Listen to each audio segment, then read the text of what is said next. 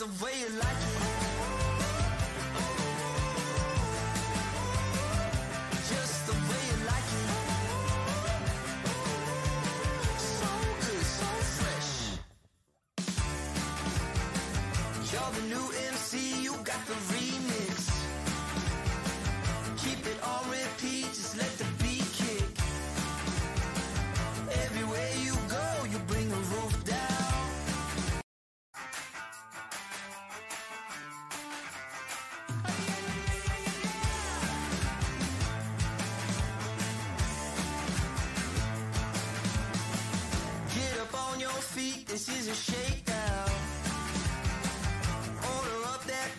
just like a takeout. Show me you got soul inside those new shoes. And you can rock and roll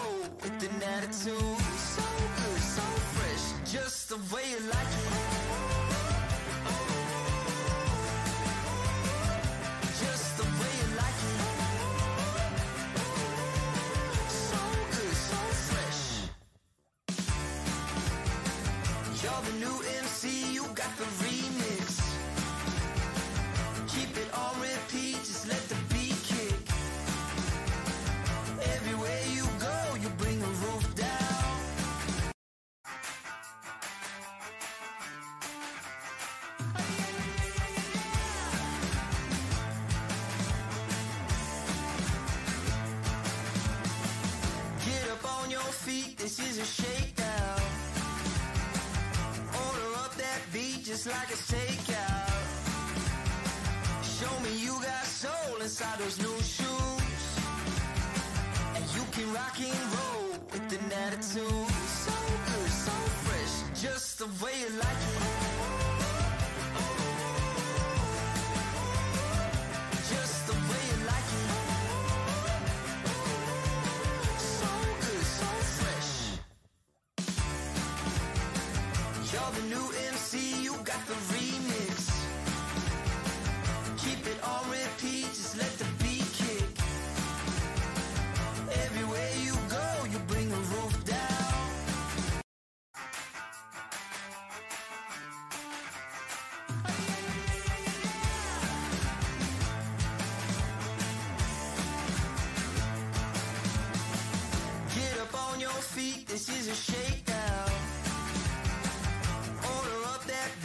like takeout.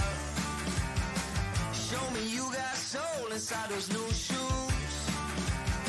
And you can rock and roll with an attitude. So good, so fresh, just the way you like. Fala galera Vox, boa noite. Mais uma vez estamos aqui. Muito bom estar com vocês. Quero agradecer a presença de todos.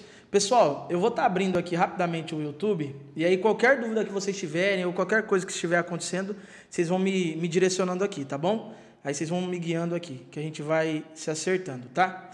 Antes da gente começar, eu quero agradecer a presença de todos, da nossa parceira Nara, que vai estar é, batendo um papo com a gente hoje muito especial, muito especial mesmo, muito especial. Antes da gente iniciar, eu gostaria de pedir para você deixar o seu like, deixar sua curtida, seu comentário, se inscrever no nosso canal do podcast, tá bom?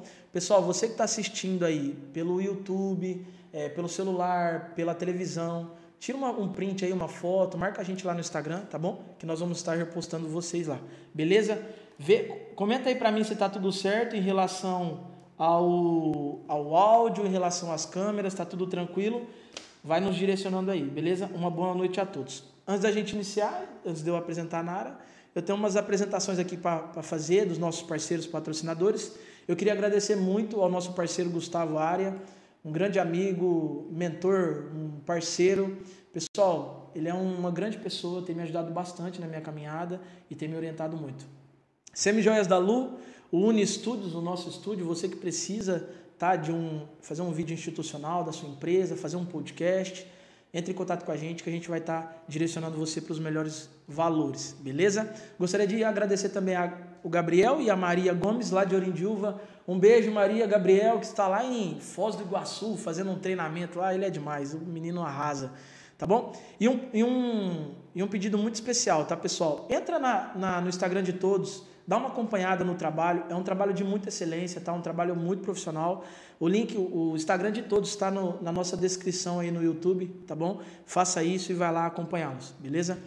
Eu quero também agradecer a empresa da nossa grande amiga Aline, a Imaús, é uma consultoria. Pessoal, é, agora há pouco eu acabei de fazer uns stories falando sobre a Imaús, tá? Falando sobre a consultoria, a mentoria que ela vai estar dando. Entra no link, acessa, entre em contato com ela, tira suas dúvidas. É muito importante para o seu desenvolvimento pessoal e para o seu desenvolvimento profissional, tá bom? É muito importante você ter um mentor, acompanhar ali o seu trabalho, que é muito válido, tá bom? E por último, eu tenho uma grande parceira, ó, tá, tá mostrando aqui, né, né, Felipe? Tá tranquilo aqui. Pessoal, ó, aqui a Mix Fruit mandou pra gente, tá? Coisas maravilhosas, baguete natural aqui com folha, bastante coisa.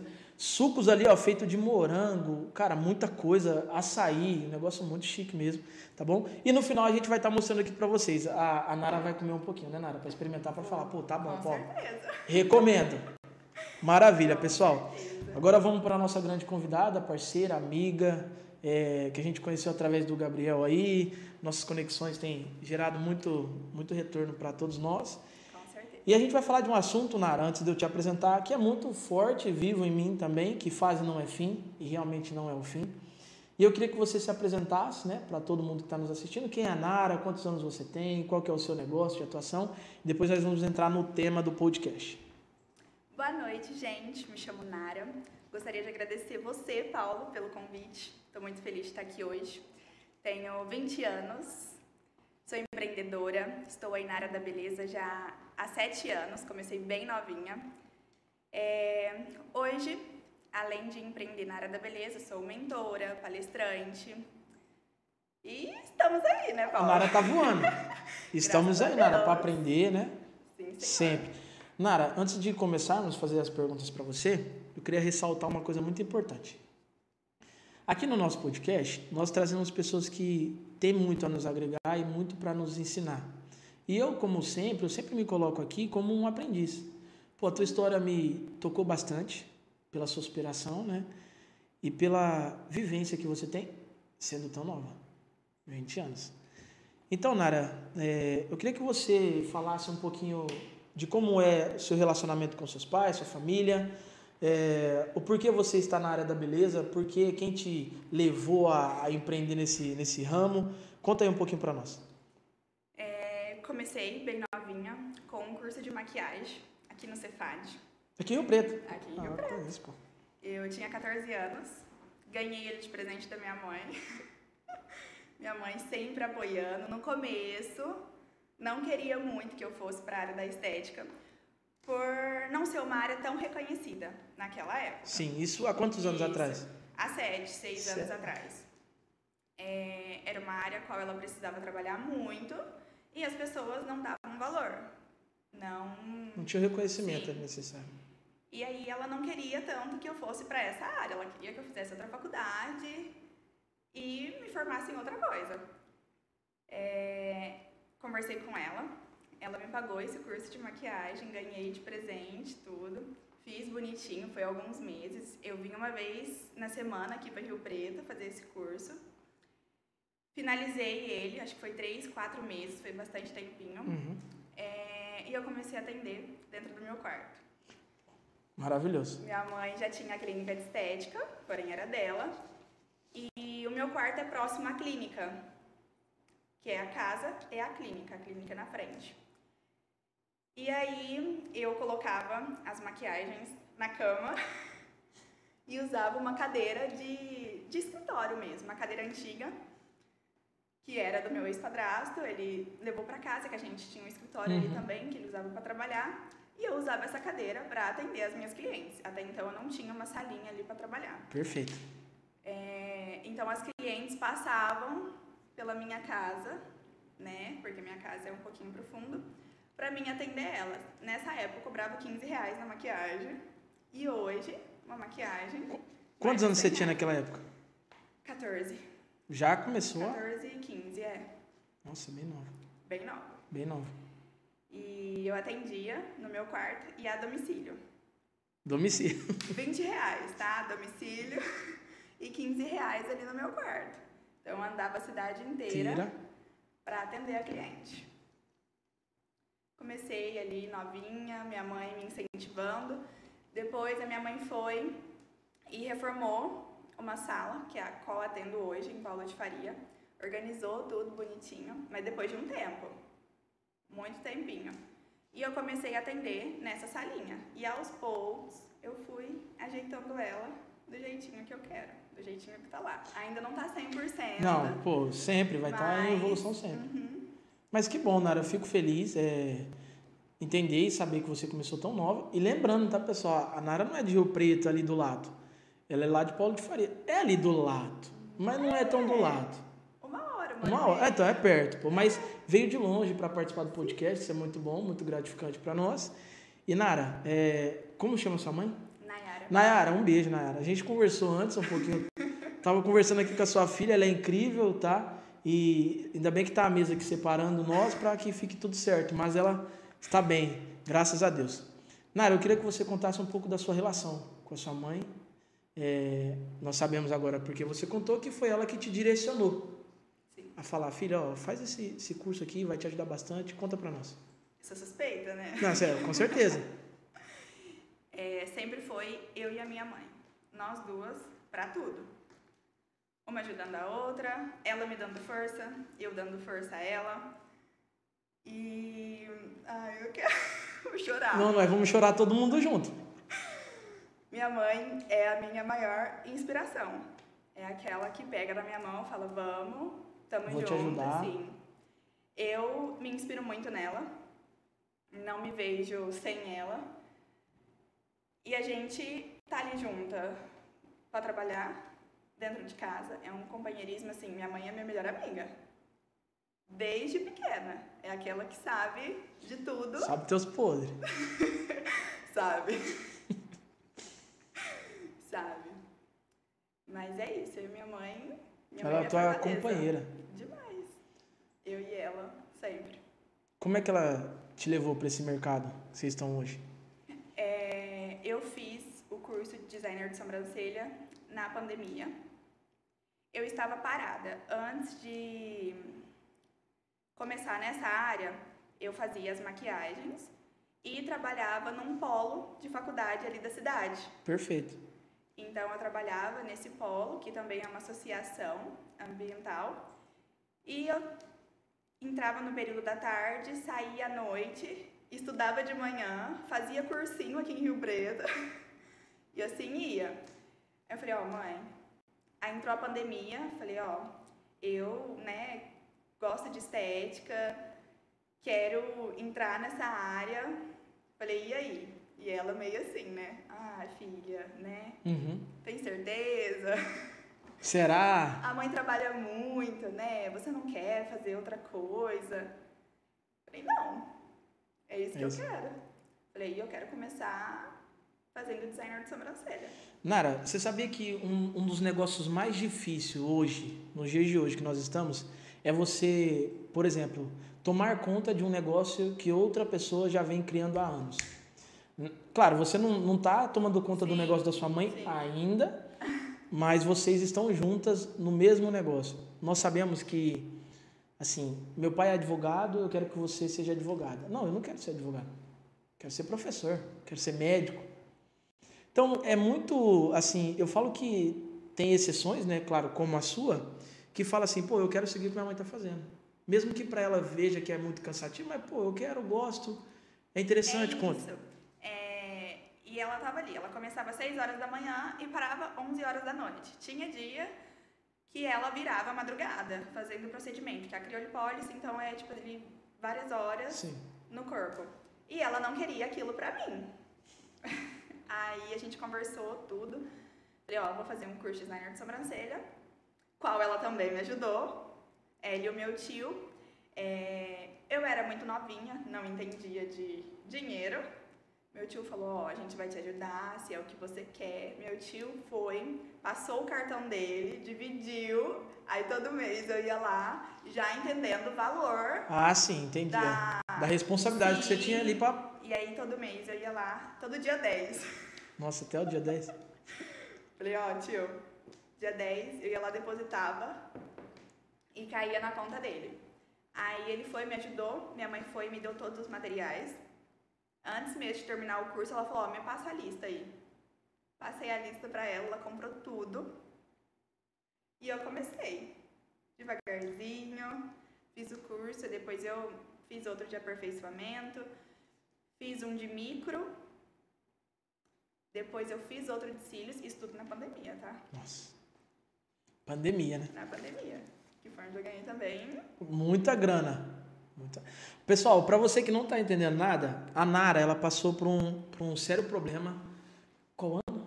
2019? Ano passado, retrasado. Passado. Na, na verdade, eu descobri quando eu tinha 18 anos, mas. Aí você fez todo o processo. Sim. A Nara, ela passou por uma, uma grande. Como eu posso dizer? Como eu posso dizer, Nara? Batalha. Uma grande batalha. Essa é a grande verdade. Uma grande batalha, uma grande superação. E ela veio compartilhar com a gente a história dela. Porque sabemos como é importante, Nara. Hoje sabemos. Acho que a pandemia trouxe isso. É você ser proativo, ter empatia, é, parar de se preocupar só com o seu nariz e começar a se preocupar mais com o nariz do outro, que às vezes está passando por um problema mais sério do que você. E você é aquela pessoa que só reclama, que só murmura, que só é chata pra caramba, positiva, negativa pra caramba. Pô, é, é horrível ficar perto dessas pessoas. Mas eu acho que a pandemia, né, ela trouxe isso. Claro, muitas famílias se perderam, infelizmente, mas nós vamos já entrar nesse assunto. Nós já vamos entrar nele. Mas isso mostra quanto que você é forte. Sim. Nara, você falou da sua mãe, quer mandar um beijo pra ela? Ela tá nos assistindo aqui, ó. Fã número um, né? O Ruilo tá aqui também. Ruilon, Ruilon Rafael tá aqui. Um abraço, meu querido. A Laura, Laura Carolina arrasa, Narinha. Tudo certo? Oi, beleza, vamos lá, pessoal. Comenta aí, deixa a pergunta pra Nara.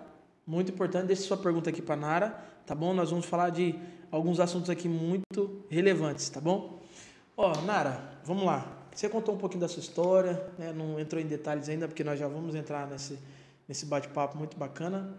Mas depois que você começou ali a trabalhar com a beleza, no ramo da beleza, da estética, o que, que você identificou ali em relação a Nara? Pessoal, pô, eu sou muito boa nisso, quero fazer isso. Além de fazer isso, eu ganho muito dinheiro com isso. Eu sempre fui muito vaidosa. Desde pequena. Sempre gostei de fazer cabelo, de cuidar da pele, de passar uma maquiagem. E vendo a minha mãe nessa área, por mais que a minha mãe trabalha mais no corporal, Sim. era aquilo que eu queria pra mim. Elevar a autoestima de outras mulheres. Muitas das vezes as pessoas chegam lá, ai, olha aqui o quanto eu tô feia, olha aqui, tá, tá ruim, e sai de lá com a autoestima lá em cima. E quando eu comecei, é, isso me deixava muito feliz, e isso me motivava muito. Entendi. E eu falei, é isso que eu quero pra minha vida. Por conta do que as pessoas falavam pra você. Não só por isso. Por gostar mesmo e por não me ver fazendo outra coisa. Entendeu? Tá, muito bom. É, você experimentou outras coisas? Quais fo- foram elas? Sim, é, eu já trabalhei aqui em Rio Preto. Numa clínica de odontologia. É, já me aventurei, nunca fiquei parada. Sim, certo. Sempre trabalhei, trabalhei nesse polo de polo de faria. Eu pedi pra sair porque eu queria estudar, fazer cursos. Então eu falei que não dava, porque eu já queria estética. Então eu falei, olha, aí lá eu cuidava da parte de administração, das provas, é, telefonema, essas coisas. Sim. Vim para Rio Preto, dei uma pausa, vim para Rio Preto, tentei seguir sozinha, longe da estética. Voltei. Voltei porque não era o que eu queria. É, hoje eu estou estudando na área da saúde, mas para fazer o pós em estética. Então, tudo que você tem feito é para Estética. aperfeiçoamento do Sim, seu. uhum. Aham. Depois eu vou fazer a pós estética.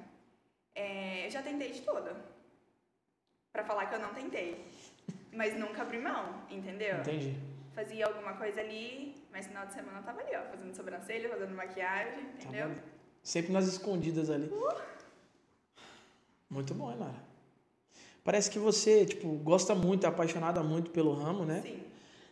Quando as mulheres te procuram para poder fazer um procedimento, uma estética, algo para elevar a autoestima dela, como ela está? Como ela está? Ela está bem?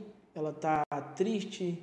Ela se sente feliz, infeliz? Como ela se sente? Eu como você identifica muito com a cliente antes, que eu acho que isso é fundamental, você entender a dor da sua cliente. Olha, eu alinho as expectativas dela, pergunto o que, que ela pretende, Entendi. o que, que levou ela a procurar esse serviço. E muitas chegam queixando, por exemplo, maquiagem. Ai, olha, eu preciso esconder essa marca no meu rosto. Ah, é olheira, é marca de acne. Ela sai de lá outra pessoa, né? Que a gente eleva a autoestima totalmente. Certo. E isso é muito gratificante. Quando ela levanta ali da maca, se olha no espelho. Olha, aquela transformação. Parabéns, tô linda, tô maravilhosa. E isso não tem preço. Eu tenho uma pergunta muito interessante. Pessoal, você que está aqui ó, nos assistindo, comenta aqui embaixo qual é o seu ramo de atuação que eu quero ler aqui. Nara, é, hoje nós vemos né, a galera muito conectada na internet, Instagram e tudo mais. Essa é uma pergunta bem relativa. Assim, você fala assim, ah, Paulo, eu acho isso tranquilo. Tá? É na parte do achismo mesmo, mas é, é a forma como eu vejo que o ser humano está se comportando nos dias de hoje, nos dias atuais. Nós estamos vendo um cuidado muito maior em relação à beleza, em relação à estética, em relação à aparência, em relação ao cabelo, em relação a tudo que, que seja relacionado à estética. A, a aparência do ser humano. Vejo que muitas pessoas, elas têm, e aí você vai, pô, você vai poder falar isso com mais clareza, que as pessoas têm escondido quem elas são através de uma maquiagem.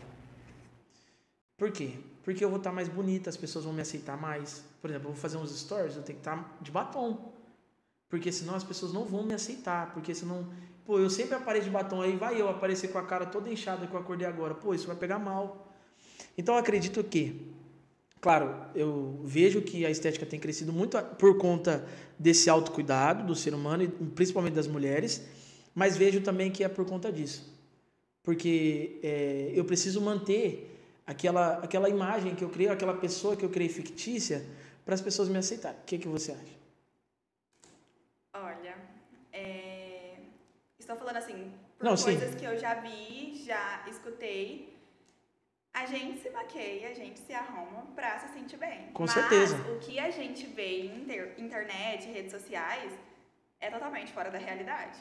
Igual eu chego com um cliente lá, traz a inspiração de foto, de maquiagem. Olha, Eu gostaria de fazer assim. eu quero ficar assim, com esse nariz, essa boca. Falo, olha, é Photoshop. Olha, não vai ter. Photoshop. É, a maquiagem a gente vai fazer sim. Eu vou entregar tudo que você quer, conforme né, o jeito do seu olho, da sua boca. E quando a gente posta uma foto, claro que a gente edita. A gente, Com certeza, dá uma melhorada. Sim. A gente edita, a gente passa ali no aplicativo, dá uma suavizada. E, mas as pessoas se perdem muito com isso. Entendeu? É isso, eu acho que vai de. De pessoas. É, Pessoal, nós, esse mês é o mês da mulher, né? sim. Um parabéns a todas as mulheres, novamente, mais uma vez, sempre. A Dani veio aqui, olha só, é muito bacana isso, né? Eu quero ressaltar isso. A Dani veio aqui, ela tem uma personalidade muito, como é que fala? Pô, agressiva, pá, ela vai pra cima com força e tal. A, a forma dela, né? De fala, a forma de expressão dela é dessa forma, tá? Nós vemos mulheres hoje é, muito diferentes uma das outras, né? E com dificuldades diferentes, processos diferentes, dores diferentes. E tá tudo bem até aí. Estamos vendo também, além disso, mulheres ajudando outras mulheres que passaram por o mesmo problema que ela já passou. Então, pô, eu passei por isso, eu posso ajudar aquela pessoa. Tá Esse passando por isso. É isso que eu vejo. E acredito muito que isso se dá também por conta da pandemia. Esse, esse carinho que eu tenho mais com o meu próximo, esse, sabe? Acredito que trouxe muito isso. Então, só para ressaltar o que eu estou te falando em relação às mulheres e o perfil de cada mulher, é claro, muitas mulheres vão te procurar pedindo para fazer um, um- procedimento estético, um, um tratamento. Só que eu acredito que cada mulher ela tem a sua essência e, e transmite. É única. Cada uma tem a sua. Você acha que as mulheres que procuram a, a Nara para fazer o procedimento, elas querem se parecer com outras mulheres ou elas preferem ter a própria, manter a essência dela? E eu deixo claro isso. Ah, pode deixar. Em cada atendimento eu falo, olha, cada mulher tem o seu jeito, cada mulher tem a sua essência, mas eu quero isso aqui que a fulana tem. Eu quero ficar do jeito que a fulana é. E muitas das vezes, com isso, elas se perdem. Entendeu? E eu falo isso por experiência própria, porque nós mulheres somos assim. Conta Mas mais. hoje eu entendi. Entendeu? Mas como foi para você entender hoje? Como foi? Quais foram os processos que você teve que passar? Quais foram as dificuldades que você teve? É, Teve uma época, eu acho que toda mulher já passou por isso, acho não, eu tenho certeza, que a gente se compara Com outras com mulheres? outras mulheres. E o que aconteceu comigo foi na época do tumor, tudo, que eu deixei de me arrumar totalmente, que eu tava totalmente na minha ali e me entregando pra isso. Eu me comparava assim. E hoje eu atendo muitas clientes que se comparam com outras mulheres, entendeu? E eu falo, ó, isso não é legal. Você tem o seu jeito, você tem a sua essência, você pode ter algo que ela queria ter, Que ela não tem, né? entendeu? E mas isso é aceitação, né? Você precisa ver o que, que você tem de bom. Hoje eu vejo tudo que eu tenho de bom. Hoje eu tenho minha autoconfiança, eu tenho uma autoestima legal e eu tento passar isso para as minhas clientes, entendeu? Então sempre quando elas chegam lá, se comparando, queixando, é, eu tento conversar. Eu falo, olha, essa pessoa aqui que você tá querendo ter o que ela tem, ela pode criar algo que você tem. Ela pode gostar do seu cabelo, pode gostar do seu rosto. Então tudo é questão de conversar. Acho que é, é questão de. A gente sempre olha muito pro, pra grama do vizinho, né? Pô, a grama do vizinho é melhor que a minha. Mas não é, cara. É que o seu olhar tá completamente errado. Porque eu acho que acredito muito, né? Cada um tem a sua particularidade, cada um tem o seu. é, é, a sua essência ali. Enfim, a sua peculiaridade. Pô, o que, o que você tem, tem outra mulher que não tem. O que outra mulher tem, você não vai ter. Cada pessoa é única. Então, é, acho que. E já quero deixar essa dica já pra galera que tá, que tá nos assistindo. É, pessoal, você é único.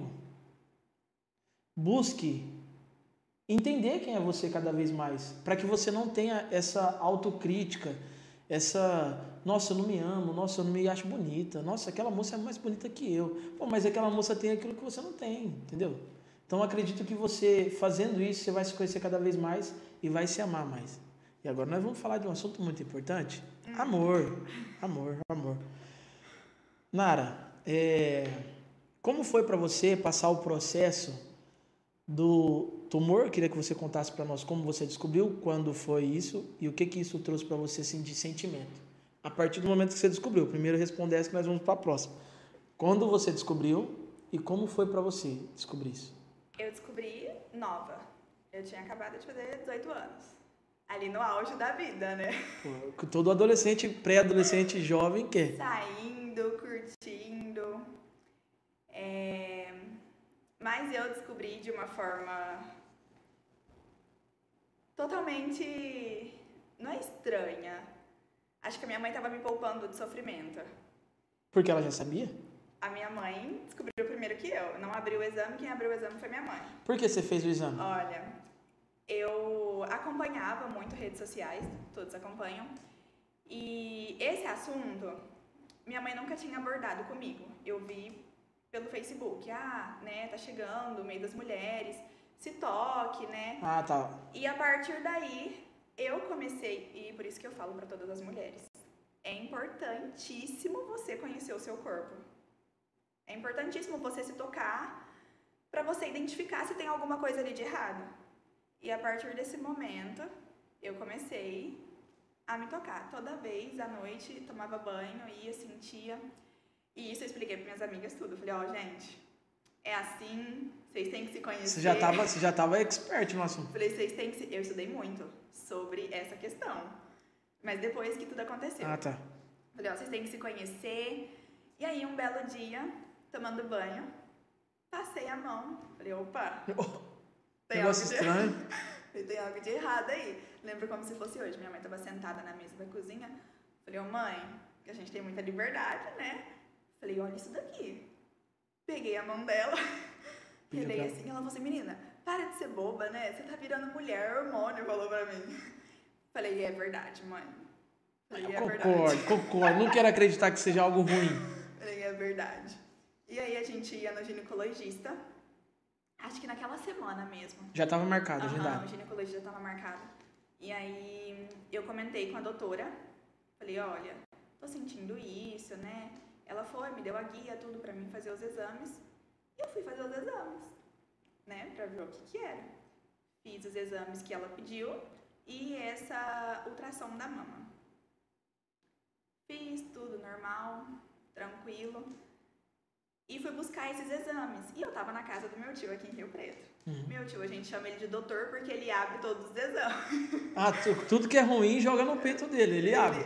Aí ele abriu, brincando, tudo, olhou. Falou, ai, tá tudo certo. Ele não entende, óbvio, né? Então, tá tudo certo. Não, tá perfeito. E aí eu fui pra Paulo de Faria com esses exames. Como ele falou que tava tudo certo, Falei, tô- menina, Tô tranquilo. nem tive curiosidade de abrir e ver. Nem tchum.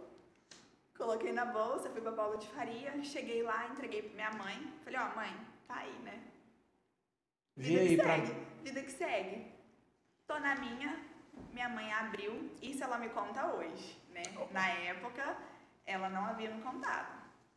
Ela abriu esse exame, tava lá estágio 4. Nossa. 4. Nossa. Nem pra ser um.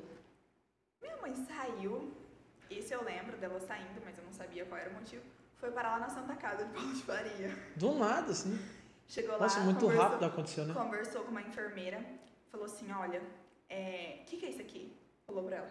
A enfermeira é um tumor, é um câncer. Ó, pode ir pra Rio Preto, né? Procurar médico, tudo. Não adianta você passar aqui porque você tem que ir num mastologista mesmo. E como a cidade é pequena, né? Ok. Não me contou, só falou que a gente, não me falou nada. Eu também não tive interesse em abrir esses exames. Menina, nova, Acabou de fazer Falou- 18 anos. Falou que tava normal. Aí a gente foi pra Rio Preto. No meio do caminho, o nosso carro estragou. Parou ali no meio do caminho. Minha mãe saiu pra fora, ligou pro, pro posto pra vir socorrer a gente, a gente chegando em Rio Preto. E ela chorando, chorando, chorando, chorando. Falei, gente, essa mulher tá doida?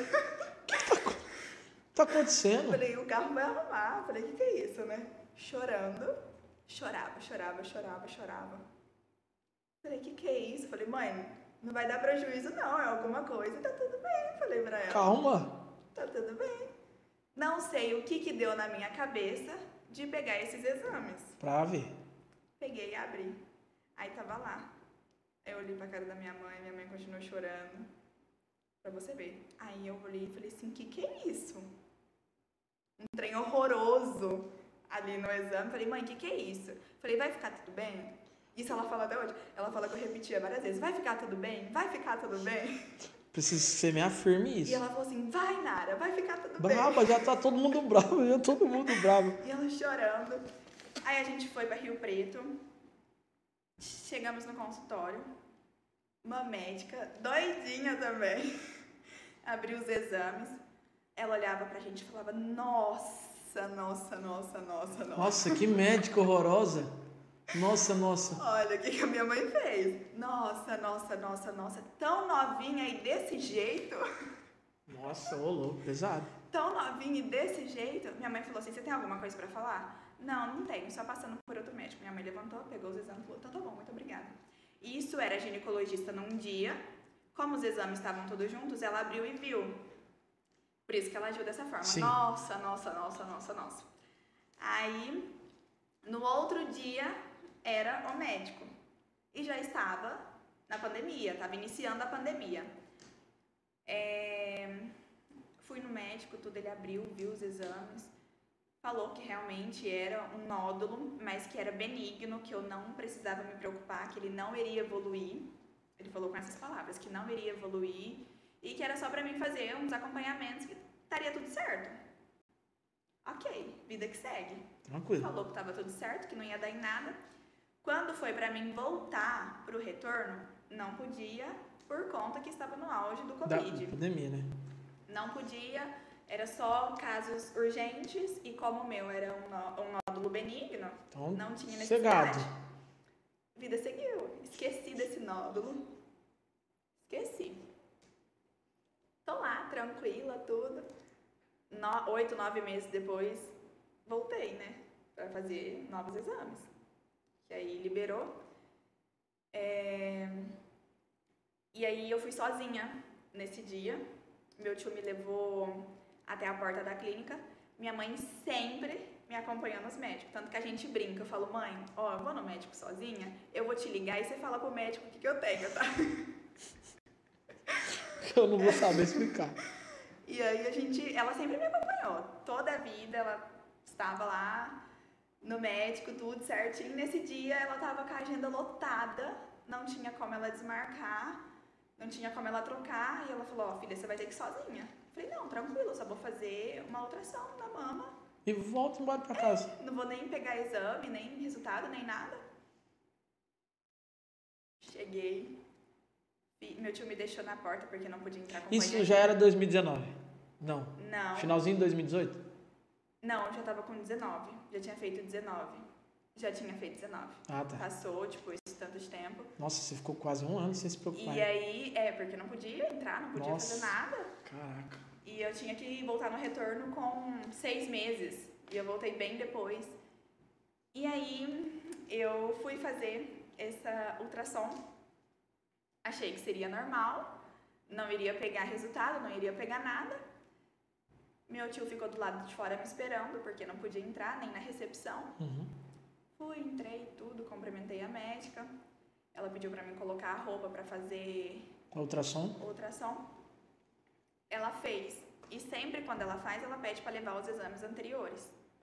Levei, tudo bonitinho. Ela abriu na mesa. Ela olhou assim pra mim. Eu olhei pra ela. Ela fazendo. Falei, o que que foi? doutora?" Nossa, pelo amor de Deus.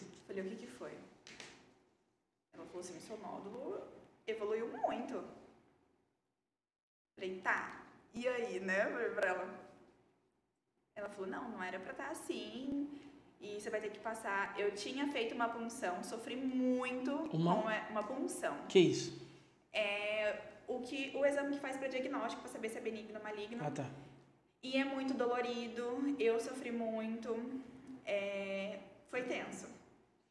Ela falou, ó, você vai ter que passar por tudo novamente, você vai ter que fazer todos os exames e já vai se preparando, ela falou pra mim. Prepara o seu psicológico, porque eu tô aqui todos os dias, então eu vejo casos e casos. E ela falou assim, eu já posso imaginar que é o seu. Eu sozinha ali saí, isso assim, ninguém sabe, né? Saí, falei, ai meu Deus, tem que ver meu tio agora. Entrei pro banheiro, chorei, chorei, chorei, chorei, chorei, chorei, chorei, chorei. Tava vendo tudo preto. Bebi água e eu ali chorando. Chorando, chorando, chorando. Falei, pronto, agora eu tenho que ficar bem. Vou sair, não vou contar pro meu tio, não vou falar nada. Falar que tá tudo bem. Falei, eu vou esperar esses resultados sair e aí eu converso com todo mundo. E aquilo ali me destruiu. No auge da minha vida, eu tava namorando na época, tinha acabado de começar o relacionamento, saindo, rodeada de amigos, é, o serviço dando super certo. Então, assim, isso me destabilizou total. Então tava tudo dando certo. Tudo ok. Aparentemente. É isso. Fui, saí pra fora. Falei, ó, tio, me leva lá, né, pra mim voltar pra Paula de Faria, eu preciso pegar o ônibus, tudo. E aí eu falei pra minha mãe, falei, ah, eu tenho que falar pra minha mãe, né? Minha mãe, ai, Nara, como foi? Eu não ia falar. Falei, ah, chegando em casa eu converso com ela, tudo. Minha mãe, ah, como foi? Como foi? Como foi? Perguntando Perguntando. o tempo né? todo. E por mais que eu falava, ah, tá tudo bem, que não sei o quê. Falei, ó, então tá bom, né? Evoluiu, ela falou isso, isso e aquilo. Falei, tô triste. Aí minha mãe já ficou chorando de lá. Tá, mas vamos, vamos visualizar a cena, porque tá muito tranquilo aqui. Todo mundo tá tranquilo Não. aqui. Não. E aí eu tentei manter a pose, né? E eu não tinha falado pro meu tio. Minha mãe falou assim, eu falei, ah, tá acontecendo alguma coisa? Como que a Nara tá? é. Meu tio falou, não, a Nara tá normal, sem expressão. Desde quando ela chegou, tá com a mesma cara, né? Falou. Falei, oh meu Deus. Meu tio, o que, que aconteceu lá? Falei, ó, eu fiz a ultrassom, é, deu alteração, o nódulo evoluiu de uma forma que não era para evoluir. Falei, mas agora é a gente aguardar os exames. Ah, tá. Entendi. Então você foi fazer o, o É, coisa só a médica falou que tinha ela- que era pra me preparar psicologicamente. Ok. Tá. Marquei o médico. é, voltamos. Isso já era meados ali de quê? Abril, março, junho. Não, Que tava em 2019, né? foi no mês 4? Não, 2019 não, eu estava com 19 anos. Ah, tá. Você já estava com 19 anos. Sim. Entendi. Mês 4? É, acho que era isso. E aí eu fiquei até novembro nessa luta. É, Aí eu voltei pro médico, apresentei os exames. Ele não quis nem fazer novos exames para saber se era benigno ou maligno, ele já quis logo fazer a cirurgia de vez. Pra você ver o grau que já estava. Tava bem sério mesmo. Falei, nossa, e agora, né? O que, que eu vou fazer? Aí ele sentou, conversou comigo, falou que ia ser uma cirurgia delicada, queria retirar esse tumor e que depois, se necessário, a gente iria fazer o tratamento, químio ou rádio, o que fosse melhor. Sim. É, E eu já estava me preparando totalmente para isso. Você já tava ali estudando também como seria? Tava buscando algumas referências? Assim que eu saí, Sim. É, eu falo que o tumor tem fase, né? Tem a fase da aceitação. Ah, tá. Então não é ele que tem a fase, ele gera essas É, fases em nós, a né? gente. Tem essas fases. E conversei com o médico, ele falou: ó, né? Vai ficar marcas, A parte da aceitação. vai ficar um menor que o outro. Você pode ser que você perca o seu mamilo. Então, assim, tudo mexe com a gente. Se vir uma químio, você vai ficar careca. E eu trabalho com estética, né? Poxa, o que, que eu vou fazer agora? Então foi isso que pesou muito. Nossa, bateu for, firme agora. Entendeu? Aí tá, vem uma químio, eu tenho que me aceitar careca. Sendo que eu cuido das mulheres, Aí é, eu, se eu for usar um biquíni, como que eu vou usar um biquíni sendo que eu vou estar com o seio todo deformado? E isso pesava muito, muito, muito. como, muito, como foi pra você a, a mentalidade, né? Tipo, organizar tudo isso na sua cabeça assim, cara, eu vou, cara, eu posso ficar careca, eu posso perder um, um mamilo, eu Saí posso do médico, tudo tranquilo. Conversei com a minha mãe, tudo, minha mãe me dando maior apoio, falando que ia ficar tudo bem. E aí eu olhei pra cara da minha mãe. Eu sempre fui muito brava também, né? Por mais que não pareça.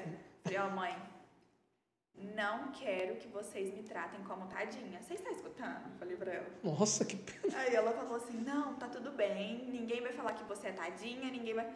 Correu, ligou pra minha avó: olha, mãe, independente de tudo, não fala, ai, tadinha, vai dar certo, que não sei o quê, porque ela não quer. Dito e feito, eu chegava nos lugares, as Ah, pessoas falavam: ai, olha a mocinha do tumor. Nossa! Aí eu chegava. Teve um dia que eu cheguei muito estressada em casa, que eu fui buscar a minha irmã no ponto da escola. E aí, ali na esquina de casa, tinha várias senhoras debaixo de uma árvore, clássico de cidade pequena. Todas ali fora conversando. E aí, uma chegou e falou assim: Olha, a gente tá rezando por você, viu? Tadinha, vai dar tudo certo. Falei assim: Tá bom, muito obrigada. Cheguei em casa chorando. Chorando porque a rua inteira tinha escutado. Nara, parece olhando assim pra você, tá? Parece que você. E aí eu queria ler o comentário aqui de uma de um, de um rapaz chama Joaquim Cabral. Conhece? Não. Maravilha. Ele, ele fez uma pergunta aqui muito interessante. Joaquim Cabral, arrasa gato, ru. Tá, depois a gente vê quem é. Manda aí, estar lembrada. manda aí quem é pra Nara lembrar aqui. Ele falou assim, aí eu vou é, comentar aquilo que eu quero falar pra você. Ele falou assim: como foi pra você contar para suas amigas? Imagino que ficaram preocupadas. Parabéns pela vitória. Antes de você responder como foi, porque nós já sabemos como foi, mais ou menos. Olhando pra você, parece que você não passou por nada, cara. Tipo, a forma como você fala do problema, a forma como você vai lembrando as fases que você foi passando com muita é, leveza, tipo, muito brincalhão. Mas assim. é isso, entendeu? A gente tem que aceitar. E eu, eu sabia que eu precisava aceitar pra mim ficar bem e pra tudo ocorrer bem. Porque se eu ficasse em cima de uma cama chorando, se eu ficava ali afundada na tristeza, não ia dar certo, eu ia me entregar. E eu ia ficar pior. Depressiva, pior mesmo. Sim. É, Acho que a Laura tá assistindo. Tá mesmo? Ela tá assistindo. Ela falou assim: ó, que linda, sempre buscando o melhor para si, nunca desistiu dos seus sonhos. Te admiro, te admiro, amiga. Você merece todo sucesso. Um abraço, Laura. A Laura, eu não contei para elas de início e a gente saía. Quando eu fiz a punção, eu fiquei muito machucada, tudo. É, e eu não tava saindo. E era final de ano, as meninas, ai, vamos pra praça, vamos, né, sair, rolê. Tomar uns grog. eu falei assim, tá bom, vamos. Falei, ai, mãe, eu posso ir, né? Eu vou ficar quietinha, tudo. Tô com curativo. E eu e a Laura, a gente sempre teve total liberdade. E as meninas ficaram sentadas no banco da praça, eu fui no banheiro, a Laura foi junto, e eu tava com um body. Hum. E aí eu precisava descer o body pra ir no banheiro. E a Laura, daquele jeito dela, chegou e meteu a mão assim na porta e me viu com o seio todo roxo, com o seio machucado, eu cheia de curativo, e ela começou a chorar. Eu falei assim, calma, eu falei pra ela. falei, calma. Ela falou assim, o que, que é isso? Ela falou assim, o que, que você fez? Falei, olha, amiga, tá acontecendo isso, eu descobri, mas não é nada, tá tudo bem. Isso quando eu tinha 18 anos. Tá tudo bem, foi só um exame para garantir que tá tudo certo. É, o resultado saía no dia 12 de janeiro. Isso eu tinha 18 anos, olha aí o tanto que eu lembro. Saía no dia 12 de janeiro. Falei, ó, tá tudo bem. Falei, vou esperar sair. E a gente tem um grupo, né, de Hum. amigas. Vocês batem um papo ali. O dia todo. Fofoca o tempo inteiro. O dia todo, uma brigando com a outra. Uma querendo julgar a outra. E tá tudo bem. E agora, quando eu tinha 19 anos, que eu descobri, e aí a gente fez uma rifa para arrecadar um dinheiro para mim poder fazer a reconstrução. Né? Que eu não iria aceitar tudo, e todo mundo, ó, a gente vai arrecadar um dinheiro. Todo mundo me ajudou. E foi quando eu precisei contar para elas. Pra, pra rifa dar certo. Isso, pra gente Entendi. fazer acontecer. Falei, ó, tá acontecendo um negocinho chato, falei pra elas, isso eu já mandei pra todas. E aí todo mundo já começou a chorar, né? Ai, amiga, que não sei o quê, você é muito forte, vai dar tudo certo. Falei, mas tá tudo bem. Falei, tá tudo bem, tentei tranquilizar todo mundo. E as meninas ligadas no 220, expliquei pra elas, falei, ó, é, então com tudo isso que tá acontecendo comigo, vocês precisam conhecer o corpo de vocês, vocês precisam se conhecer. Falei que não é, não é fácil, não é brincadeira. Realmente. Então ali no grupo mesmo contei tudo, conversei com elas e conversei com a minha família. Minha mãe já tinha falado pra eles tudo. Só falei que eu tava bem, que eu ia passar por isso. Contei pro meu ex-namorado na época, contei por mensagem também, porque eu sou muito ligada no 220. Ele muito sentimental, falei, não vai dar certo, então já já falei pra ele. Falei, ó, Tem que te ele- mandar por mensagem mesmo, porque se eu Falei, contar, ó. você chora. e eu falei, ó, sem me tratar como tadinha. Falei, você já avisa a sua família. Falei, tá tudo bem. Aí, é, meus avós sabiam como eu iria ficar. Seria difícil essa parte da aceitação. Falou, a gente não tem esse dinheiro para pagar a reconstrução, que ficou um absurdo. Eu ainda não fiz, porque precisa dar um tempo de uma cicatrização para outra. Aham. E os dois médicos não tinham vaga no mesmo dia. Ah, tá. Então não poderia fazer no mesmo dia. Então seria com dois médicos. Sim. Aham. Seria o médico para retirar o tumor E o outro pra- pra- Perfeito, fazer a reconstrução. Sim. Meu avô falou, meu avô e minha avó, vamos fazer uma rifa. Vamos fazer uma rifa? Você tá rindo, né? A Laura comentou aqui. O que, que ela falou? Ela falou assim, ó, quase me matou de susto nesse dia, mas graças a Deus deu tudo certo. É, Ela chegou e começou a chorar, que a Laura também é muito sentimental. Chorou, chorou, chorou. Falei, o que, que é isso, né? Tá doida? Ô, ô, tá doido? Tá tudo bem. Conversei com elas, contei no grupo. E aí meu avô e minha avó decidiu fazer essa rifa. Porque a gente não tinha o dinheiro todo, a gente não ia tirar esse dinheiro assim de uma hora para outra pra, pra fazer essa reconstrução. Sim, sim. Meu avô foi lá, falou que o prêmio seria ou 3 mil reais em dinheiro Uhum. Ou uma vaca prenha. Acho que era isso mesmo. Não sei o que, que é vaca preta. Não, uma O- vaca o com- Felipe sabe. Felipe é açougueiro, moço. Mexe com tudo aí, ó. E E, aí- aquelas facas lá? E todo mundo começou a divulgar, mas não haviam falado que era pra mim. Então, então você não sabia. Não, eu sabia dessa rifa. Eu só Mas tinha vergonha de divulgar, Ou um ponto importante. entendeu? Então aí todo mundo começou a divulgar sem falar que era pra mim. Sim. Porém todo mundo começou a perguntar: "Ah, quem é? Que não sei o quê". Chegou a vender algumas. Minha mãe falou: "Filha, né? As pessoas precisam saber quem elas estão ajudando". Senão você não vai conseguir o dinheiro.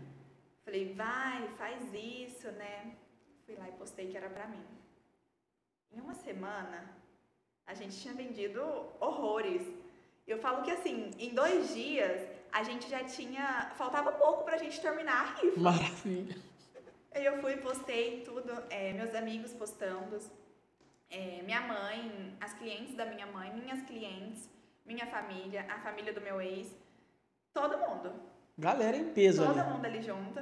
E a gente fez os bloquinhos Ah, da rifa. Então, minhas amigas pegavam para vender. É, a minha mãe levava para a clínica, dava para os clientes delas ven- vender tudo.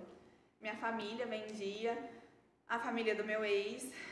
é, e a gente conseguiu muito rápido. Muito rápido mesmo. Foi assim. Enquanto eu não tinha postado e as pessoas não sabiam para quem era, tava naquela dificuldade. Tava lá, era dois, três. Quando eu fui e postei, disparou. Nossa, que bom. Disparou. Eu quero comentar algo para quem está nos assistindo. É, e pessoal, comenta aí bastante, deixa sua curtida, seu comentário, envia aí para um parceiro, para uma amiga, porque tá muito bacana. Você clica ali para nós, Nara, por favor. Pessoal, para você que está nos assistindo, eu não sei o que você está passando, mas enfim, estou sentindo de falar isso para você. Eu não sei o que você está passando, eu não sei qual que é a sua realidade, tá? E quando eu falo isso, eu estou falando para mim também, tá, Nara? Tem momentos na nossa vida que eles são muito complexos. E quando a gente busca querer entender e não aceitar, ele se demora para passar. Ele demora para passar. É, e eu queria te dar um conselho, tá? O podcast de hoje ele é muito interessante, Nara, e é muito emocionante, porque ele fala de uma dor que as pessoas têm às vezes vergonha, as pessoas às vezes elas não aceitam, às vezes ela prefere ficar dentro de um quarto é, presa lá dentro e pegar uma depressão que vai matá-la. Ela prefere, ao invés de aceitar. Mas isso faz parte. É, eu acho que a pessoa, cabe a ela se ela vai aceitar Ou não. passar por isso. Eu escolhi aceitar. Eu tinha ali as duas opções. Ou ficar ali na cama, chorando o dia todo, porque tava uma situação muito complicada. Eu acordava às 6 horas da manhã, porque as crianças iam para a escola. Voltava para a cama, chorava, chorava a manhã inteira, levantava na hora do almoço, comia, voltava Pra cama. e chorava, chorava, chorava, chorava. Então, assim, quando a pessoa descobre um tumor, ela tem as fases. Conta pra nós quais são. Aceitação, você falou? Aceitação, primeiro é. Não, mas primeiro é a negação. Ela vai falar, ai, por quê? Não, ah, porque por eu, que Deus. comigo? Nossa, nossa. Deus, por que, que você tá fazendo isso? Nossa, eu devo ser uma pessoa muito ruim pra estar ruim. passando por isso. Verdade, Nara. Essa é a pior. Essa é a que te derruba. Realmente. E é a, que, a, é a primeira de todas. É a primeira. Você sai ali do consultório, você Nossa. fala, eu com isso, o que, que eu fiz pra merecer isso? Eu já falei, eu tenho 19 anos, né? Vou ter que passar por tenho tudo vida. isso. Tenho 19 anos. E assim, o câncer de mama, ele é muito comum. Ele é o segundo mais comum porque o primeiro é o câncer de pele. E, e assim, uma pessoa de 20, 21, Não, é, independente. da idade, ela independente. pode ter, entendeu? independente. Então a primeira fase é a negação. A pessoa nega, nega, nega. E tem gente que trava ali nessa primeira. Que aí é onde se é perde onde tudo. destrói. É onde ela não sai e, e nada flui. Então, um processo que era pra ser leve, é, leve assim, digo, você Não, aceitar. realmente, para poder também você. Sim, pra você se curar. Realmente, entendeu? senão você vai demorar mais, porque é tudo muito emocional, né? É, Tudo muito. É. Por, nossa, muito forte isso. Então a primeira fase ali é a negação. Eu travei nessa fase um bom tempo. Eu não aceitava. Então ali eu não aguentava ver. A minha mãe sofreu muito, muito, mas minha mãe ela tentava ficar firme o tempo todo. Entendeu? Aí a minha irmãzinha chegava em mim e falava assim: Tadinha, na maior inocência. Ai, Tatá, ela me chama de Tatá. A mamãe chorou, né? E aí eu falava, sério, Vit, ela deve ter assistido alguma coisa, né? Que eu já sabia o porquê que era? Sim. Ai, Tatá, mamãe dormiu chorando, né? Na maior inocência. Porque eu sempre arrumo ela de manhã, arrumo o cabelo dela. E ela falava isso. Aí tinha dia que ela chegava em mim e ela falava, ai, você tá muito triste. Aí que tudo muda. A Vitória, tudo que eu faço, ela quer fazer. A pequ... A pequenininha. Vitória, um beijo. Pessoal, acompanha a Vitória no YouTube. No Ela no TikTok, Tik- pelo no amor de TikTok. Deus, acompanha a Vitória no TikTok, gente. Ela, ela como é que ela, ela falou que ela faz? É, que ela gosta de TikTok e que ela quer trabalhar com o YouTube, né? É, pessoal, ó, vamos lá. Vou fazer um merchan aqui pra, pra Vitória. Pessoal, não tem uma arroba dela, né? Não, eu não sei. Depois nós vamos descobrir e vamos mandar aqui pra vocês. Seguem a Vitória no TikTok e no YouTube, para que ela quer virar uma influenciadora digital. Então vamos apoiar os empreendedores, tá, pessoal? Ela tem Seis anos. Pelo amor de Deus, apoia a Vitória lá, pessoal. Seis anos, Vitória, um beijo e sucesso na tua jornada.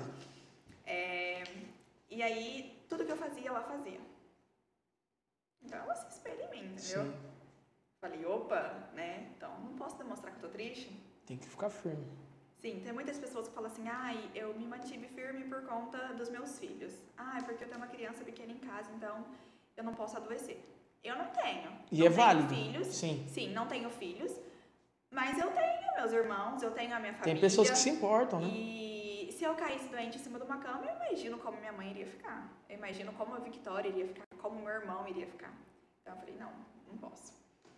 E aí ela olhava pra mim assim, ela falava, ai, você tá tão triste hoje. Se você tá triste, eu também tô triste, ela falava. Nossa. Aí essa fase da, da negação. Ficava em cima da cama chorando, não reconhecia que eu estava tão mal, não reconhecia que eu precisava de ajuda, que foi quando eu comentei com você Sim. antes do podcast comentar. Pra mim, terapia Era um. era algo de doido. Quem faz terapia é doido. Deixa eu Hoje. ressaltar aqui o que sua mãe comentou aqui, que é muito importante. E um comentário da sua amiga também, a Bruna Santos. Ela falou assim: ó, importante ressaltar que não temos caso na família e que você foi a primeira. Exatamente. Por isso da importância da mulher ir se conhecendo e entendendo cada vez mais como funciona o corpo dela. Exatamente. Porque, ah, eu só vou pegar porque minha família pegou, porque minha mãe. Não, não. Não é pegar, né? Você só vai ter, né? porque não é contagioso. Mas você só vai ter, pessoal, a partir do momento que você se cuidar, a partir do momento que você conhecer teu corpo. Aí você vai poder identificar, pô, eu tenho. E tem muitas mulheres que demoram perceber que tem. Tá ali dando sinais, entendeu? Um seio totalmente diferente Do outro, e outro. tal. É, e não percebe, porque não conhece o próprio corpo. Não conhece. E a partir do momento, eu me tocava toda vez no banho. Toda vez. E quando eu percebi que tinha algo de errado, e realmente não teve ninguém na minha família que teve câncer de mama, nódulo no seio. A Bruna, você falou que. A Bruna, a Bruna, esqueci da Bruna. Não esqueci, desculpa, Bruna. Ela falou assim: você é forte e maravilhosa, amiga. Segundo comentário. Vicky é sensacional. E a tua mãe falou que ela tá aqui, toda feliz. Vicky, você vai ser um sucesso. Me chama pra poder cuidar da sua carreira, hein? Conta comigo aí. Deve dar doidinha. Não, ela tá feliz. Ela tá feliz, ela tá muito feliz. Nossa, bastante comentário aqui. Tá. Nara, é, complementando o que eu estava dizendo em relação ao sofrimento, às dores e os percalços que a vida nos traz, e que eu acho que é normal, é, eu não sei o que, a galera passa, né? Eu não sei o que todo mundo passa, mas eu sei o que eu passo.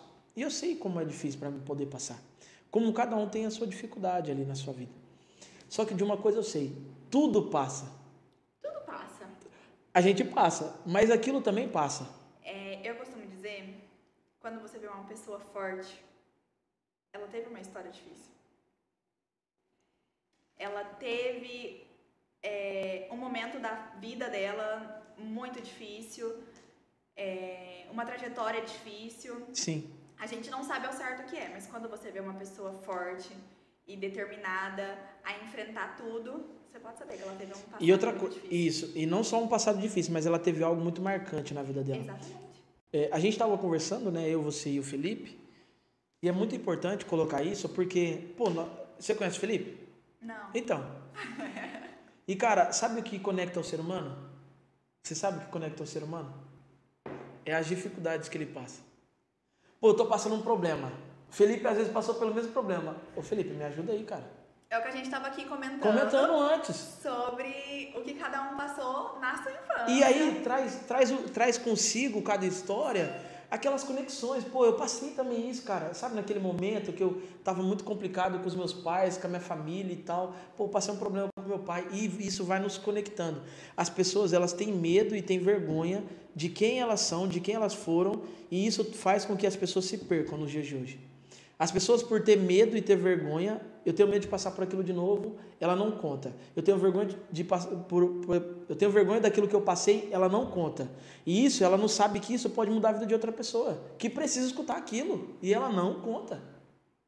E tem uma frase, desculpa, tem uma frase que eu falo todas as vezes. A mensagem, ela vai ser maior que o mensageiro. Independente daquilo que você tem, Nara, o que importa é aquilo que você passou. Independente, independente. Independente daquilo que eu tenho, independente que- aquilo que você tem, o que importa é o que você passou, cara. Porque é isso que vai ficar marcado para sua história, para sua geração futura, próximos que vão vir.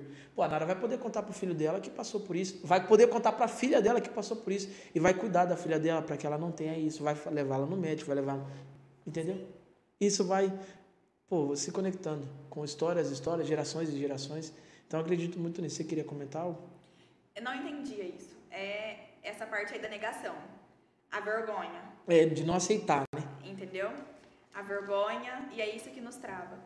Depois que eu entendi que isso fazia parte da minha história, que ninguém iria passar por isso além de mim, que eu tinha que passar, porque faz parte da minha história, Sim. tudo começou a mudar. Tudo. Tudo, tudo. Aí que entra a aceitação. Entendeu?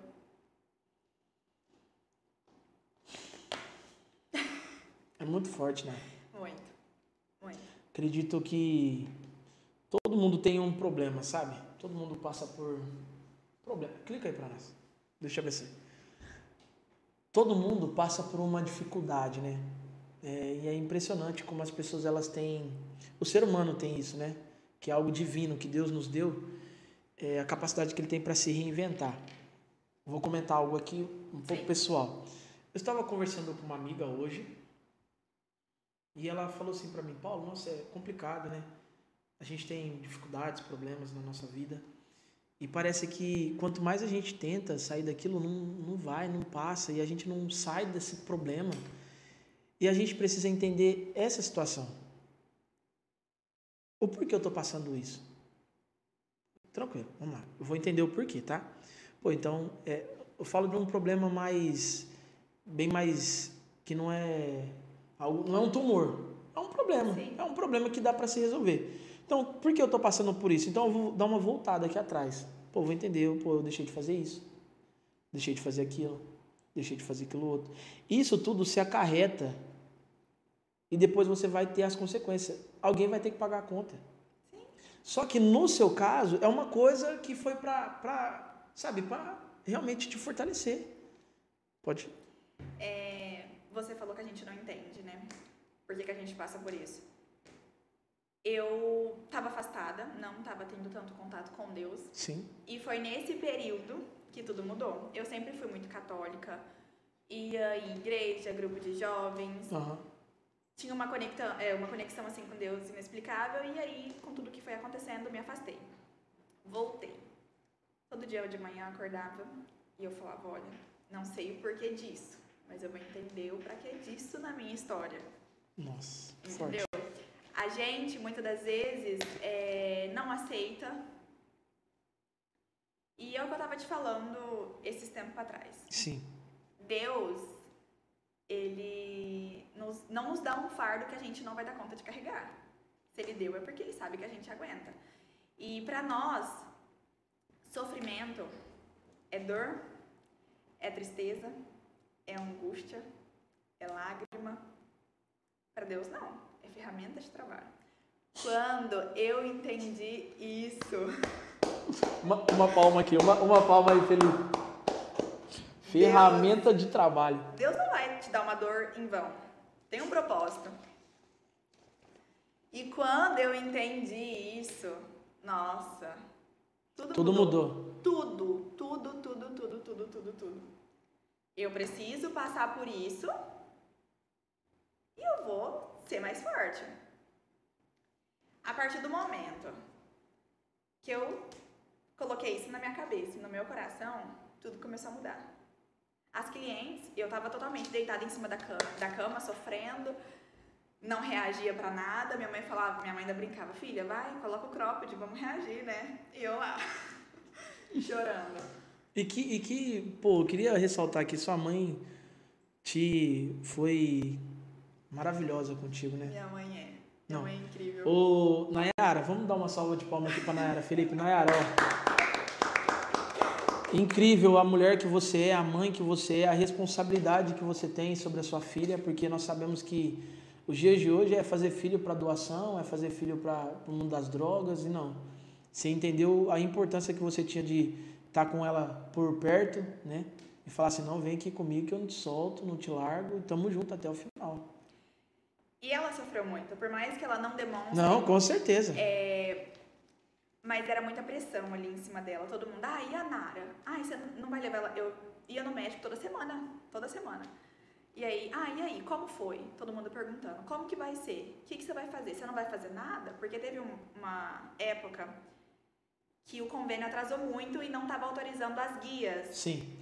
Então estava demorando esse processo para sair a cirurgia o dia da cirurgia. E eu sei que ela foi muito pressionada, entendeu? Ela estava esgotada, cansada. Mas é mãe, né? Aguenta. Aguenta. Mãe é mãe, não adianta. Coitada, é. Nossa, ela falou assim, ó, posso... Ela falou assim, ó, tem uma base exemplar, meus pais. É, Nayara, a gente estava conversando aqui, né, antes de começar o podcast, e algo que a gente ressaltou e situamos aqui foi em relação a, aos pais, né? Como eu tenho uma história um pouco complicada, o Felipe também tem com os pais ali e tal, viemos de uma realidade totalmente diferente pelo que sua mãe acabou de relatar para nós. É, tivemos, eu, né, junto com os meus irmãos, tivemos uma realidade totalmente diferente dos nossos pais. E aí traz de novo aquilo que eu falei. Os nossos pais, eles só dão aquilo que eles receberam. Os seres humanos, eles só dão aquilo que eles recebem. O que, que eu recebi do meu pai? É amor? É carinho? Então não tem como, não é impossível. Isso é, é contra a física, contra tudo. Sim. Não tem como eu ser uma pessoa arrogante, ignorante, grossa, sendo que eu não recebi isso. Agora, se eu recebi tudo isso, pô, aí justifica o meu jeito. Agora, não tem como justificar uma pessoa. E tem uma frase que ela diz assim: nunca julgue um adulto sem conhecer a criança que ele foi. E ela é incrível. Aham. Ela é incrível, ela é incrível, ela é incrível. Quem fala ela é o professor Gilberto, se eu não me engano. Então nunca julgue um adulto, ou nunca julgue um pai, nunca julgue um filho, sem conhecer quem, quem foi os ante- antepassados dele, né? Quem foi a mãe, o pai dele.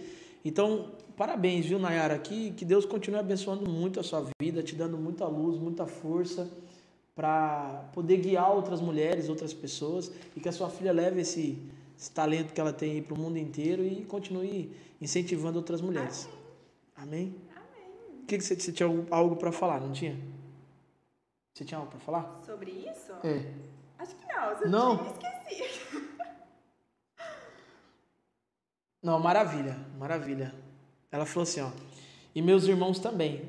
Quando eu tive a Nara, meus pais e meus irmãos viram Ah, tá. Viram pais junto comigo. Viraram pais junto comigo. Hoje sei que fizemos um bom trabalho. Não, fez um bom trabalho mesmo. Ficou, olha, excelente, maravilhoso. E não, não, não esquece, pede pra Vicky. A Vicky tem um WhatsApp? A Vicky tem um WhatsApp. Vicky, me chama no WhatsApp. Nós vamos, vamos fechar essa parceria A aí. Vicky tem um WhatsApp. Pra poder alavancar o seu, o seu, seu negócio aí de influenciadora digital, tá bom? Nara, eu gostaria de te agradecer. Nosso tempo passa muito rápido, né? Passa. Não foi na metade aqui. Não, tem um monte de coisa ainda pra falar. Falam do Flavinho? Ah, o Flavinho é meu irmão. Ah, que Ó, que- ciúmes. Ó, fala do Flavinho pelo amor de Deus. Ai, Flavinho, ciumento. Fala do Flavinho. Flavinho, dá um Flavinho, beijo, manda um beijo, pro Flavinho. Flavinho. Eu te Isso. amo. Ela viu? tá, te, ela, tá te, ela tá aqui com você, Flavinho. É isso aí, maravilha. Pessoal, eu gostaria de agradecer mais uma vez, tá? A todos os nossos parceiros, patrocinadores. Sem vocês, pessoal, esse podcast não seria realizado. Quero agradecer demais você. E você que nos acompanhou até aqui, é, queira deixar uma mensagem de apoio, eu vou pedir para a Nara dar os últimos, as últimas falas dela, deixar uma dica também, um conselho para as mulheres que estão nos assistindo, que eu acho que é muito importante. Mas você que está nos assistindo, gostou desse podcast, comenta aqui embaixo, deixa sua mensagem de apoio, continue nos assistindo, continue nos acompanhando, tá? Nós trazemos aqui pessoas de muito valor, pessoas que têm histórias impressionantes e que merecem ser passadas adiante, para que outras pessoas, outras naras, se incentivem, se, se espelham em você e falam, pô, eu vou conseguir. É possível passar por isso, dá certo e a gente vai conseguir. Então, Nara, antes da gente encerrar, eu gostaria que você desse seus últimos agradecimentos e deixasse um conselho para amigas, vizinhas, parceiras, pessoas que te acompanham e pessoas que ainda não te conhecem, mas que vai conhecer através do podcast. A gente não falou nem a metade. Não, tem um monte. Olha aqui, tem um monte, Nem a metade um monte de coisa. do que a gente. Eu já sabia que ia ser assim, viu? Eu sabia que ia ficar um monte de coisa pra trás. É, Mas foi muito bom. Foi muito bom. É, Isso não é nem a metade do que aconteceu comigo. Tem muita coisa. Tem muita coisa ainda pela frente. Tem a fase da cirurgia, o pós da cirurgia, mas o que eu quero. Tá, então não vamos encerrar. Não, espera. Como não? espera. Então eu gostaria de saber como foi pra você, tá? Bem rápido, resumo pra nós. Como foi pra você depois que você, né, fez a cirurgia, operou, ficou bem, show de bola. Como foi pra você? É que depois da cirurgia, eu ainda tive que aguardar é, o último exame pra saber se era benigno ou maligno. Certo, certo. Se fosse maligno, eu. Você teria que- Se, é, se sobrasse alguma coisa do nódulo, Aham. eu teria que fazer o tratamento. Eu saí traumatizada do hospital. Eu acordei no meio da cirurgia, então assim, foi bem conturbado. Acordei no meio da cirurgia, vi muitas coisas que eu não vou entrar em detalhe porque não pode. Saí de lá chorando, desesperada. Só, em- só me acalmei quando a minha mãe, minha mãe teve que entrar na sala Dentro da sala. na sala lá de recuperação, que é, você só pode receber visita quando você vai pro quarto. Eu só acalmei quando a minha mãe chegou. Minha mãe falou que chegou eu tava com o olho enorme, tanto que eu chorava. E incrível, minha mãe passando a mão na minha cabeça, falando que ia ficar tudo bem, em cinco minutos eu dormi. E eu já tinha dado trabalho para todas as enfermeiras ali. Nossa, cinco minutos dormiu. Foi isso. Minha mãe falou que passava a mão assim, eu lembro certinho. Em cinco minutos eu dormi. Eu já tinha dado trabalho para médico, enfermeira, todo mundo. É, Fiz a cirurgia. Foi um processo muito doloroso. Muito. É, é o pós. É você ter que depender de uma pessoa ali para tudo. Para te levar no banheiro, para escovar seu dente, para pentear seu cabelo. É você ter que ficar aguardando um resultado por dias. É você voltar ao médico, ver como que vai ser dali pra frente. E foi muito angustiante, sabe? Eu peguei o exame, tudo, depois de um tempo. Tem que esperar os dias. Saí do hospital, tudo, peguei os exames, fui pra casa. Fui pra casa não, fui pro médico. Uhum. Abri e eu já achando que iria dar alguma coisa.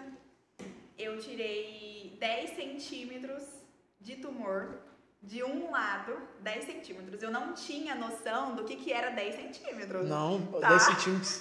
Gente, Não tinha. Na hora que eu vi o que, que era 10, 10 centímetros? em um seio, 10 centímetros de um lado, é, 9 centímetros, é, 9 centímetros não, 8 centímetros do outro. E Deus é tão maravilhoso. Deus é maravilhoso. Não sobrou nada, nada, nada, nada, nada, nada. E eu ali na angústia, minha mãe muito engraçadinha, né? Hum. Falei, mãe, vou no banheiro. Né? Vou no banheiro, deixei os exames com ela. Na hora que eu voltei, ela tava tentando espiar assim pra ver o que que era. Você é médica, né? Falei pra ela. Ela já ficou toda desconcertada assim. A gente entrou no consultório. Minha mãe aqui, ó. Estralando os Meu dedos. Deus. E eu olhando assim pra ela. Tadinha. Olha, guerreira. Tadinha. Aí ela olhou assim pra mim. Aí o médico, ó. Come esperado. Aí o coração já, já Nossa, gela. Querendo pular pra fora. Não sobrou nada. Ah, como esperado. Nossa. Não, ele falou pra minha mãe que ia dar Que ia tudo dar. certo. Ah, maravilha. É, quando ele viu, Entendi. entendeu? Tá tudo certo. É, não vai ser necessário fazer tratamento algum. Nossa, e eu já achei que eu ia ficar careca. Já tava preparada. Antes de sair, eu conversei com a minha mãe na mesa. Eu falei, ó, vai ficar tudo bem, vou passar por isso. Eu tenho que passar por isso. Falei, vou ser forte, não vou me entregar. Falei, e essa é a minha história. Simples assim. E minha mãe falava que não entendia de onde vinha tanta força. Não, até eu tô pasmo, eu não A minha consigo. mãe não entendia de onde vinha tanta força. Chorava, claro que chorava. Mas eu não ia permitir ficar ali triste em cima de uma cama, entendeu? Não ia. Fui, recebi o exame, tudo. Ele falou, ó, perfeito, consegui retirar tudo. Não vai ser necessário fazer tratamento algum. Eu já saí dali chorando. Falei, ai meu Deus, obrigada. Falei, Deus, é isso. Deus é maravilhoso. É, e o que eu falo para minhas amigas e para todas as mulheres que entram em contato comigo, se conheçam, se toquem, se amem. Você precisa conhecer o seu corpo. É fundamental isso. Fundamental. Você precisa saber se tem algo acontecendo é, de errado. Claro, só vai saber você passando por um médico, mas você vai saber os primeiros sinais, sintomas.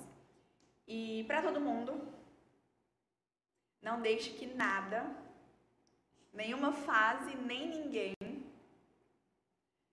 faça você permitir ficar triste, que apague o seu brilho. Olhe para dentro de você, veja a força que você tem e siga em frente porque fase não é fim. Bate a palma aí, por favor. Pelo amor de Deus. Você é incrível, Nara. Muito obrigada. Parabéns, você é incrível. Ó, o pessoal tá comentando aqui, deixa eu, deixa eu ler aqui. A Laura, parabéns, amiga, pela sua história. Eu e as meninas temos muito orgulho de você. O, o Ruilon, Ruilon Rafael, parabéns, você é merecedora de tudo isso. Estamos na torcida e acompanhando aqui. Aí ela falou, Nayara, a Nayara falou, igual a avó. Por que ela falou isso? Igual a avó ou avô? A avó. Os dois são muito fortes. Meu avô passou por um câncer. é, E ele é muito forte. Minha avó também, muito forte. Uma força, assim, extraordinária, os dois. Mas eu lembro que eles olhavam pra mim assim e falavam, olha, você é forte, você é guerreira, você vai passar por isso. Ele falava o tempo todo. O tempo todo. Meu avô foi muito forte nesse processo todo. É, minha avó teve ali com ele o tempo todo, foi muito forte também. Minha família é muito forte. Então, assim, Realmente. não seria diferente. Não seria diferente. E a Laura falou assim, ó, foi muito emocionante quando descobrimos os resultados dos exames. Deus cuidou de você em todos os detalhes.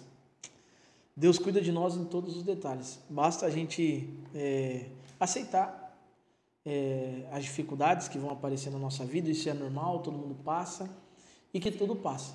E às vezes alguém que esteja assistindo a live, a live ou o podcast, é, pode não estar entendendo o que, que isso tem a ver com empreender. tá? Perfeito, Mara, perfeito. É, Mete marcha. E tem tudo a ver, tudo. Isso me tornou quem eu sou hoje, uma pessoa totalmente forte. É, essa fase que eu tive me deixou muito triste, muito abalada. Como eu comentei com o Paulo, deixei de atender, deixei de trabalhar, deixei a faculdade de lado. E quando eu passei por essa fase, eu entendi o meu propósito, meu propósito de vida, meu propósito na minha carreira profissional. E isso tudo que eu passei fez com que eu me tornasse quem eu sou hoje. Te deixou mais forte. Sim, 20 anos, tô aí. Oh, e tem mais um monte de ano pra passar ainda. Pronta pra viver tudo que, que vier pela frente. Maravilha, Nara. Nossa, gratidão. E eu que agradeço. Gostaria de ter falado muito mais. Não, eu também queria ficar Porém, duas horas é, aqui, ó. Porém, o tempo, olha aí. Nossa, meu Deus. Olha aí, não deu Mas nem. impressionante. Nós temos que marcar outro podcast, Vai ter, porque papo. ele não falou nem as metades. Não, tem um monte de pergunta aqui, ó, pra fazer. E outra coisa, nós, nós estamos organizando, ó, pessoal, isso aqui é novidade. Nós estamos organizando para fazer um podcast lá na praça de Orindiúva, com a galera toda ao redor vendo. Vai ser bem bacana. Quem sabe se já troca ali umas ideias com a gente e tal. Estaremos juntos lá. Acompanhe, pessoal, acompanhe. Então eu quero agradecer demais, tá? Parabéns a toda a equipe do Vox Podcast. Muito obrigado, Laura. Um grande abraço. Muito obrigado Ai, por você ter participado. Eu preciso mandar um beijo pras meninas. Ó, Manda aí, manda. ó, as meninas, ó. Ó, Manda- as meninas aqui. Manda beijo pra elas, senão elas vão ficar Elas bravas. faltaram da faculdade, gente. Muito obrigada. Eu faria o mesmo, tá bom? Quero agradecer a todas as minhas amigas, minha família que tá lá em casa, na torcida, que nunca soltou a minha mão pra nada. E a todo mundo que está assistindo. Muito obrigado, pessoal, a todos vocês que nos assistiu. Muito obrigado por vocês terem acompanhado o podcast até agora, 9h20, 23 da noite. Muito obrigado de coração, vocês o são maior, incríveis. ou não? Nós estamos entre, né? Porque, pô, daqui a pouco, o último ficou entre 9 e 25. Aí. Aí agora os encerramentos Ai. vai dar certinho. Quero agradecer a todos vocês, tá? Um, um beijo, um abraço no coração de todos. Pessoal, acho que a frase que, que fica nesse podcast é que você entenda os processos da sua vida, tá? Isso está muito relacionado, Nara, ao, podcast, ao empreendedorismo. Sim. Porque sabemos que para você empreender, para você ter um negócio, você vai passar por diversos percalços na sua vida. É, empreendedorismo, ele não é brincadeira, ele não é status, tá? Você que acha que é muito bonito empreender, pelo contrário, é muito difícil, tá? É muito árduo, é muito complicado, mas é muito prazeroso, é muito gostoso. Mas quando você consegue entender os, os processos da sua vida que você vai ter que passar, tá bom? Mas tem muito a ver. E eu acho que a frase que fica é: fase não é o fim, não vai ser fim nunca. É só um momento que vai passar, tem fim aquela, aquela fase, Passa. tudo passa e estamos prontos para a próxima. Sim, se. Deus quiser. Em nome de Jesus. Pessoal, muito obrigado. Deus abençoe a todos. Tenham uma ótima noite. Fiquem com Deus e até o próximo podcast, tá bom? Tamo junto.